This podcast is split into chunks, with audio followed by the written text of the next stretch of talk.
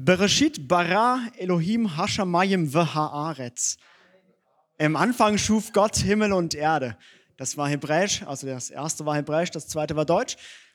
Und es ist der erste Satz in der Bibel. Also auf der ersten Seite, wenn du die Bibel ganz vorne aufschlägst, steht da Bereshit bara Elohim hashamayim v'haaretz. Am Anfang schuf Gott Himmel und Erde. Ich weiß nicht, ob du schon mal darüber nachgedacht hast, was das bedeutet, wenn das der erste Satz der Bibel ist. Erste Sätze sind ja eigentlich irgendwie immer wichtig. Also vor allem, wenn man so ein dickes Buch hat, ist es gut, dass die ersten Sätze stimmen, weil ziemlich viele Leute vorne anfangen zu lesen und nicht weit kommen. Und ein halbes Jahr später nochmal vorne anfangen und auch wieder nicht weit kommen, sodass sie den Anfang irgendwann ziemlich häufig gelesen haben. Ich weiß nicht, wie oft du angefangen hast, die Bibel von vorn nach hinten durchzulesen und wie oft du gescheitert bist und dir danach gesagt hast, ich versuche es nochmal. Ich kenne das so bei mir. Deswegen ist der Anfang, der läuft immer irgendwann besser, weil man den schon kennt. Die Bibel beginnt damit zu sagen, am Anfang schuf Gott Himmel und Erde. Sie fängt nicht damit an zu sagen, Gott liebt dich. Sie beginnt nicht mit, Gott hat dir vergeben. Sie beginnt nicht mit, Gott will, dass du dies oder das tust, sondern sie fängt an mit Schöpfung.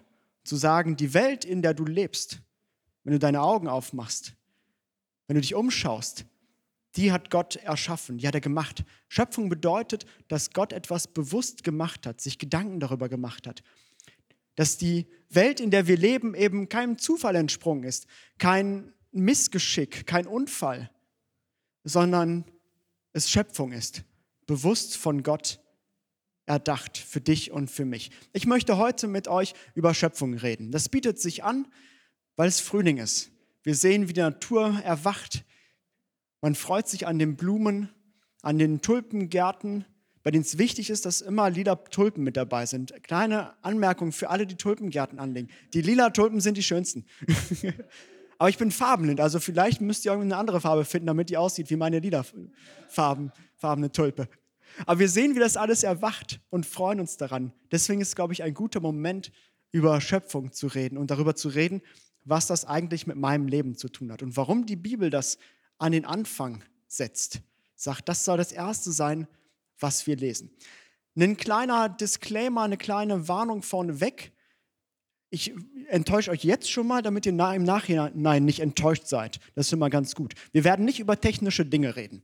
Also wenn du erwartest jetzt Schöpfung, jetzt kommt irgendwie, wie hat das geklappt, wie funktioniert das, fängt Torben an über Kreationismus, Evolution, junge Erde oder alte Erde-Theorien oder irgendwelche Dinge zu reden.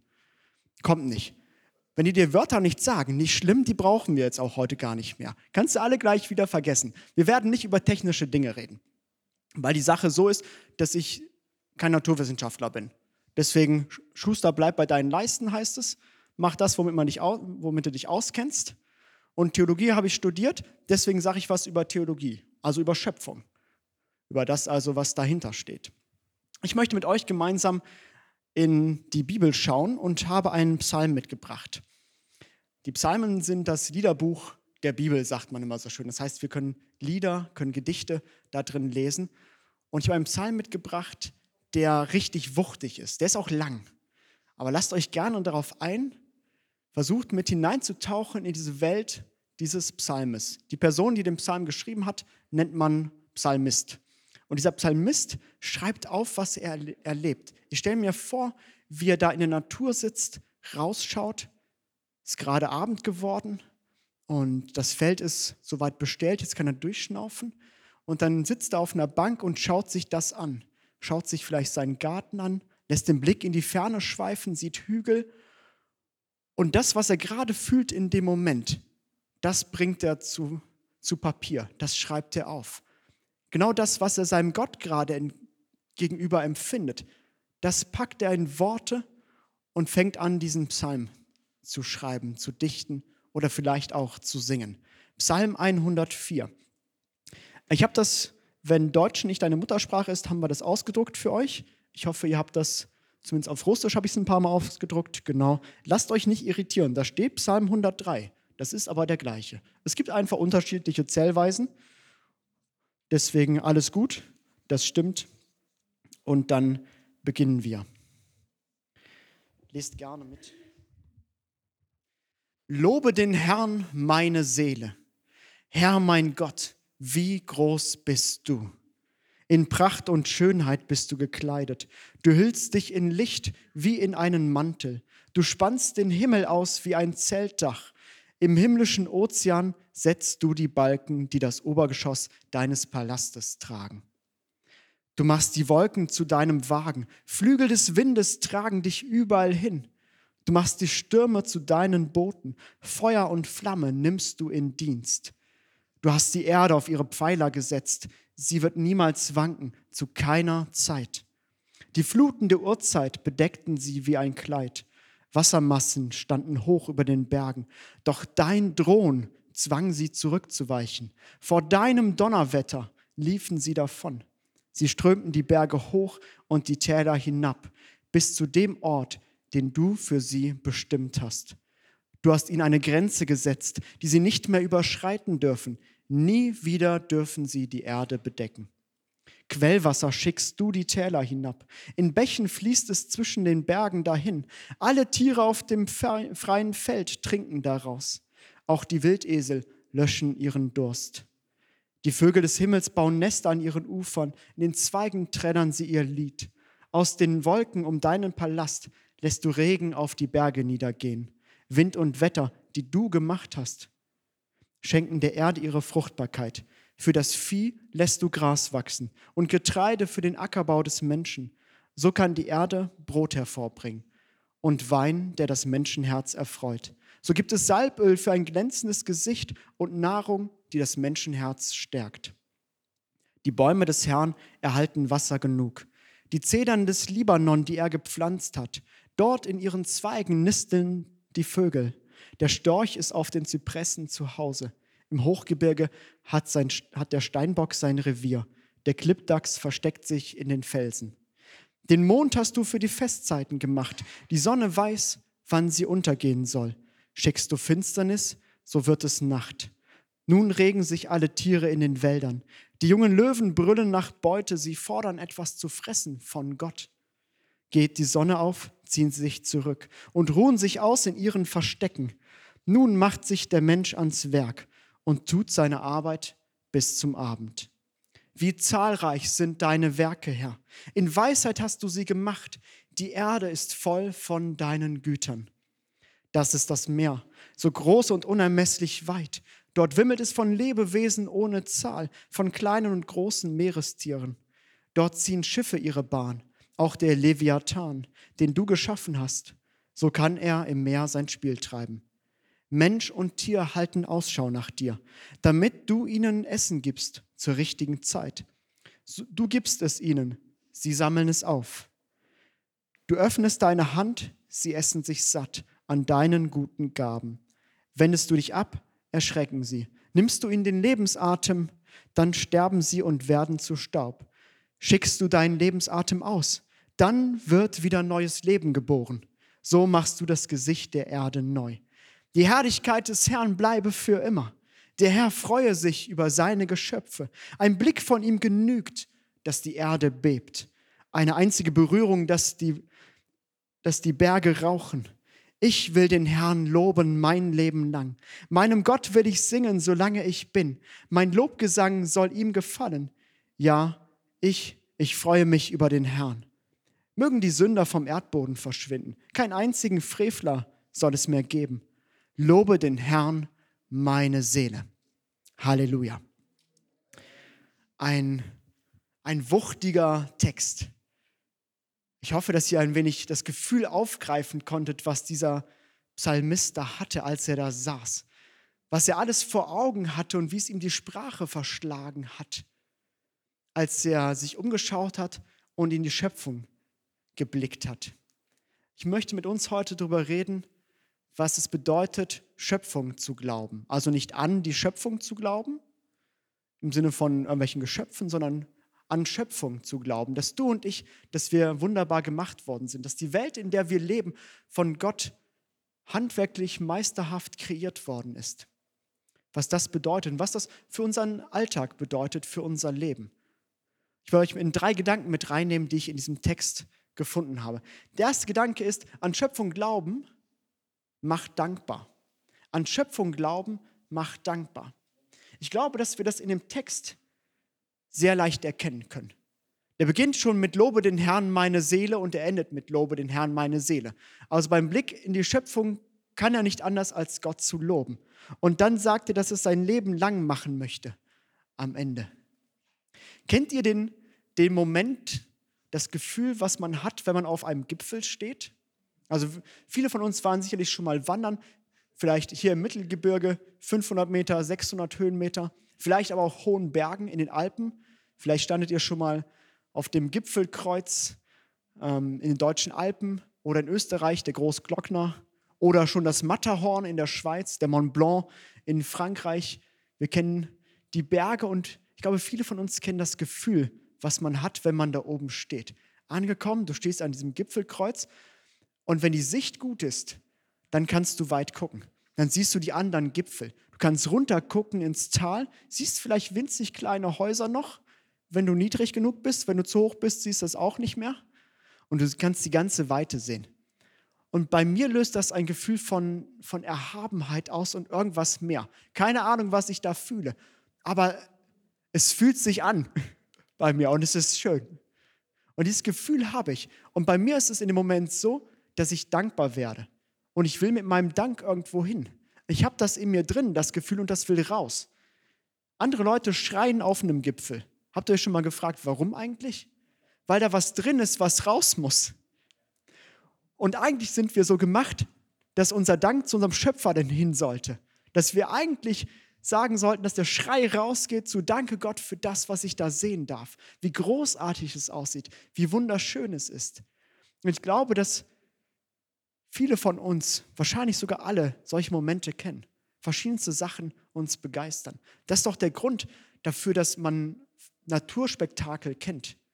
Also wir kennen die Niagara-Fälle. Wer war schon mal bei den Niagara-Fällen?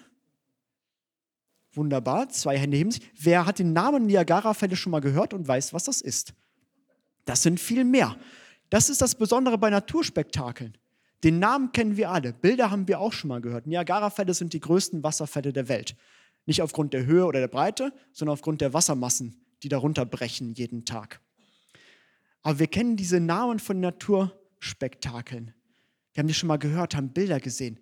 Wir haben schon mal die Serengeti in Südafrika vielleicht gehört, die weite Steppe mit Giraffen, Elefanten, Löwen, Gnus und viel mehr, Spießböcke und was weiß ich, was da noch alles rumläuft. Und wir kennen die Bilder. Wir kennen die Bilder aus Anden, wie ein Andenkondor über die Anden gleitet. Und ganze Dokumentation kennen wir davon, die wir uns anschauen, die uns den Atem rauben, uns fesseln. Weil die Schöpfung so gemacht ist, dass sie uns den Atem rauben soll. Gott hat die Schöpfung gemacht, um sich daran zu erfreuen, schreibt der Psalmist. Das war der Grund. Das ist der Grund, warum unsere Welt nicht grau ist. Also Gott hätte sich auch sagen können, machen wir hier ein bisschen einfacher und simpel. Ich mache die Erde grau. Ist eine gute Farbe, genau genommen gar keine. Alles sieht gleich aus, aber es funktioniert trotzdem. Gott hätte auch die Welt machen können, dass es funktioniert mit alles ist grau. Aber er hat sich entschieden, das Ding kunterbunt zu machen. Und es ist knatschebunt, sodass wir uns daran freuen können. Und das Freuen funktioniert bei mir, wenn ich spazieren gehe, obwohl ich farbenblind bin. Ich habe erklärt bekommen oder gelesen, dass ich die Farben viel blasser sehe als der Rest von euch. Aber selbst für mein Gehirn reicht das, dass wenn ich durch den Wald gehe und es Frühling wird, es auf einmal super grün ist. Und im Sommer bin ich mir sehr sicher, dass der Frühling viel grüner war als der Sommer. Aber es ist auf einen Schlag so grün, ich kann mich daran freuen. Gott hat die Welt bunt gemacht, damit wir uns daran freuen und er sich daran freut. Damit wir jedes Mal, wenn wir das sehen, einen Grund haben, ihm zu danken, ihn zu loben, ihn zu preisen, ihn zu ehren. Einfach nur sagen, danke Gott für das, was ich erlebe. An Schöpfung glauben macht dankbar. Und dankbar durchs Leben zu gehen, ist das eigentliche Prinzip, mit dem wir durchs Leben gehen sollten. Gott hat die Welt so gemacht. Gott hat alles gegeben, damit du und ich dankbar sein können. Er hat die Welt schön gemacht. Er hat eine Welt gemacht, die uns versorgt. Wir haben genug. Er hat alles gegeben, damit unsere Schuld weg ist und dass wir in Ewigkeit mit ihm leben können. Was brauchen wir mehr zum Leben? Wir können dankbar sein jeden Tag. Gott möchte, dass du dankbar durchs Leben gehst, weil Dankbarkeit uns gesund macht. Ich habe es letztes Jahr auch schon mal gesagt in der Predigt und ich wiederhole das sehr gerne. Die Bibel sagt uns ständig, dass wir dankbar sein sollen. Warum sagt sie das? Weil die Bibel schon weiß, weil Gott weiß, dass Dankbarkeit uns gesund macht. Die moderne Wissenschaft hat in vielen Versuchen bewiesen, dass ein dankbarer, die dankbare Art und Weise durchs Leben zu gehen dafür sorgt, dass wir psychisch gesund werden und einzelne physische Leiden wie Magenschmerzen, äh, Unverträglichkeiten und so weiter sind heilbar durch Dankbarkeit. Deswegen sagt die Bibel ständig, seid dankbar, weil Dankbarkeit gesund macht. Und Gott eigentlich wollte, dass wir dankbar durchs Leben gehen. Schöpfung macht dankbar. Ich habe eine zweite Sache entdeckt in dem Text und das ist Schöpfung, an Schöpfung glauben, schafft Vertrauen. Ich weiß nicht, ob es euch aufgefallen ist beim Lesen. Ich habe es versucht ein bisschen zu betonen, aber der Psalmist behauptet Dinge, die erstmal seltsam klingen. Ich sage euch, was ich meine. Und zwar schauen wir uns an Vers 8 und Vers 9. Vers 8 und Vers 9, da steht, sie strömten die Berge hoch und die Täler hinab bis zu dem Ort, den du für sie bestimmt hast. Du hast ihnen eine Grenze gesetzt, die sie nicht mehr überschreiten dürfen. Nie wieder dürfen sie die Erde bedecken. Es geht um die Flut, die Wassermassen. Der Psalmist bekennt und sagt, Gott, du bist das, der dafür sorgt, wo Wasser ist und wo kein Wasser ist. Du bist der, der dafür sorgt, dass mein Feld nicht überflutet wird, sondern dass es genau so viel Wasser bekommt, wie ich brauche, damit die Saat aufgeht. Das bekennt der Psalmist. Oder weiter geht's, wenn wir uns Vers 14 angucken. Da steht, für das Vieh lässt du Gras wachsen und Getreide für den Ackerbau. So kann die Erde Brot hervorbringen du lässt Gras und Getreide wachsen. Der Psalmist sagt, du bist das Gott, der das macht. Auf dich kann ich mich verlassen, kann mich vertrauen, kann darauf vertrauen, dass du das hervorbringst. Wie das funktioniert, wissen wir ja grob alle. Also ich nehme, also wie es mit dem, mit dem Getreide funktioniert. Ich bin auf dem Dorf aufgewachsen, ich habe sehr viel Ahnung davon. Man nimmt so ein Korn, packt das irgendwie in den Erdboden da muss ein bisschen Feuchtigkeit da sein, irgendwie Temperaturen sind wichtig, nicht zu kalt, nicht zu warm, noch ein paar Nährstoffe, dann wächst das, dann gibt es irgendwas mit Photosynthese, da habe ich in der Schule nicht so gut aufgepasst, und dann kommt da Frucht raus. Das sind die Gesetzmäßigkeiten. Aber der Psalmist sagt, und das ist das Prinzip von Schöpfung, die Gesetze kennen wir, aber Gott ist der, der dafür sorgt, dass ein Gesetz auch ein Gesetz ist. Die Naturwissenschaft versucht immer Dinge zu beschreiben. Also sie schaut sich an, wenn wir an Isaac Newton denken, der Erfinder der Schwerkraft, also der hat das Ganze mal in Gesetz geformt, der soll der Legende nach mal unter einem Apfelbaum gesessen haben und ihm ist der Apfel auf den Kopf gefallen. Daraufhin hat er sich gefragt, warum fällt das Ding eigentlich runter und nicht hoch oder schwebt in der Luft? Ist eine kluge Frage. Hat er sich gestellt, hat sich das angeguckt, wie funktioniert das, welche Regeln gibt es da und dann ein Gesetz der Schwerkraft aufgestellt. Alles, was das Gesetz macht, ist etwas, was wir sehen, zu beschreiben. Naturwissenschaft, kleine Dinge zum Lernen. Naturwissenschaft ist eine beschreibende Wissenschaft. Sie beschreibt lediglich das, was sie sieht. Sie gibt keine Gründe dafür. Nicht auf die Frage, warum. Der Glaube antwortet auf die Frage, warum. Warum fällt der Apfel nach unten? Wir haben Schwerkraft. Warum gibt es das Gesetz? Wir haben einen Schöpfer. Das ist die Antwort der Bibel. Die Frage, warum geht die Saat auf? Irgendwas mit Nährstoffen und Photosynthese. So funktioniert das. Das ist das Gesetz. Aber warum funktioniert das auch tatsächlich? Warum weiß ich, dass, wenn das letztes Jahr funktioniert hat, es auch dieses Jahr funktionieren wird? Der Schöpfer. Gott, der dafür sorgt, der die Regeln einhält, der dafür sorgt, dass ich mich darauf verlassen kann, der dafür sorgt, dass, wenn ich Erfahrungen gemacht habe in meinem Leben, dass Gott mich versorgt hat, letztes Jahr, dass ich mich darauf verlassen kann, dass er es auch morgen machen wird, weil er mein Schöpfer bleibt, weil er der ist, der das erhält, der die Prinzipien der Welt in seinen Händen hält. Es gibt das Kinderlied, Gott hält die Welt in seiner Hand. Gott hält die ganze Welt. Ne? Wo kennt euch das aus meinen Kinderzeiten? Ist ein schönes Kinderlied, aber genau das ist der Punkt davon. Zu sagen, Gott hält diese ganze Welt, hält meine Lebenswelt in seiner Hand. Zu glauben, dass Gott der Schöpfer ist, heißt ihm zu lernen, zu vertrauen, dass er es ist, der sie hält, meine Welt. Und wenn sie wankt, dann wankt sie trotzdem in seiner Hand. Wenn es rüttelt und bebt bei mir, dann bebt und rüttelt es trotzdem in der Hand meines Schöpfers, weil er mich gemacht hat und alles in der Hand hält. Deswegen kann ich lernen, ihm zu vertrauen. Und ich glaube, dass der Psalmist einiges hinter sich gehabt hat. Also Sätze zu sagen, und die sind wunderschön, die habe ich heute Morgen den Mitarbeitern schon vorgelesen. Vers 27. Vers 27. Da, wenn wir den gleich lesen, da steht Geschichte dahinter, meine Freunde. Das hat nicht jemand einfach mal so aufgeschrieben. Da schreibt ein Mensch, Mensch und Tier halten Ausschau nach dir, damit du ihnen Essen gibst zur richtigen Zeit. Vers 28, du gibst es ihnen, sie sammeln es auf. Du öffnest deine Hand, sie essen sich satt an deinen guten Gaben. Das kann nur ein Mensch schreiben, der das im Leben erlebt hat. Also ich würde diesen Menschen gerne kennenlernen und fragen, was hast du in deinem Leben erlebt? Dass du sagst, ich muss nur Ausschau halten nach meinem Schöpfer. Und ich werde genau das bekommen zur richtigen Zeit, was ich brauche. Ich muss nur in seine Hand hineingreifen und ich werde das Gute bekommen, was ich brauche. Das ist tiefer Glaube und ich wünsche uns das, dass wir das erleben in der Woche, die vor uns liegt und immer weiter. Dass alles, was wir brauchen, ist der Blick zu unserem Schöpfer hin der uns genau das zur richtigen Zeit gibt, was wir brauchen. Nicht, was wir wollen, sondern was wir brauchen. Und dass wir nur nach seiner Hand greifen müssen und wir werden die guten Gaben empfangen, die er für uns bereit hat. Ich wünsche uns diese Erfahrung im Leben. Und wir haben es gerade von Samir gehört mit Familie, bei dem es genau das funktioniert hat, genau das erlebt hat. Gott ist der, der mir das gibt, der mich versorgt. Und ich wünsche uns das. Und das heißt, an Schöpfung zu glauben zu glauben, mein Schöpfer hält meine, sein, meine Welt in seiner Hand. Was soll mir jemals passieren in meinem Leben? An Schöpfung glauben heißt Vertrauen zu lernen. Die dritte Sache, die ich in diesem Text erlebt habe, entdeckt habe, ist, an Schöpfung glauben weckt Hoffnung. An Schöpfung glauben weckt Hoffnung. Da steckt Hoffnung drin. Wir können sie einmal sehen.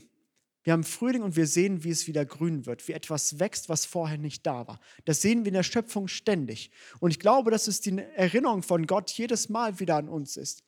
Jedes Mal nur die kleine freundliche Erinnerung, Torben, schau dich um in meiner Welt, die ich gemacht habe. Immer wieder ist irgendwas kahl. Du gehst durch den Wald und rechts und links ist nur totes Laub. Aber geh in den Frühling rein und du siehst, wie die, wie die Grashalme das Laub durchbrechen und es grün wird. Hoffnung, die wächst, weil ich daran glaube, dass mein Schöpfer immer wieder alles Tote zum Leben erweckt. Und das ist das, was wir hier auch lesen können. Wir können lesen in Vers 29, da steht, wendest du dich ab, erschrecken sie. Nimmst du ihnen den Lebensatem, dann sterben sie und werden zu Staub. Schickst du deinen Lebensatem aus, dann wird wieder neues Leben geboren.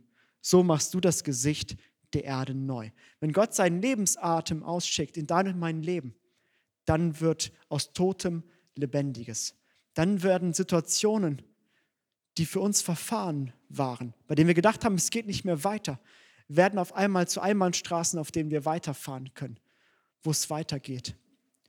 Wenn wir das, das Leben tief in uns aufnehmen, das an Schöpfung zu glauben heißt, Hoffnung zu haben dann können wir mutig beten, weil das ja bedeutet, dass der Schöpfer es in der Hand hat, was passiert.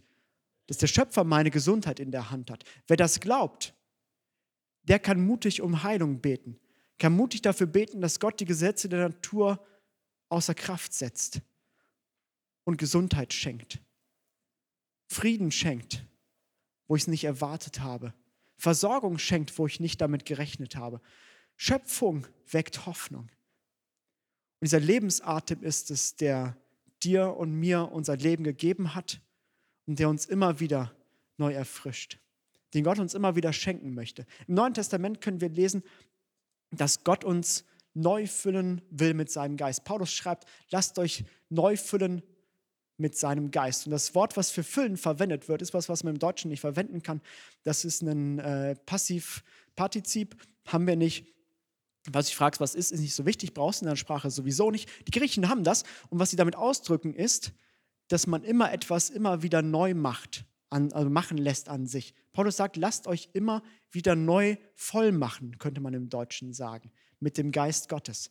Und das ist eigentlich das Gleiche, was der Psalmist hier auch sagt mit dem Lebensatem. Wenn der Lebensatem, der Geist Gottes in uns kommt, dann werden wir neu.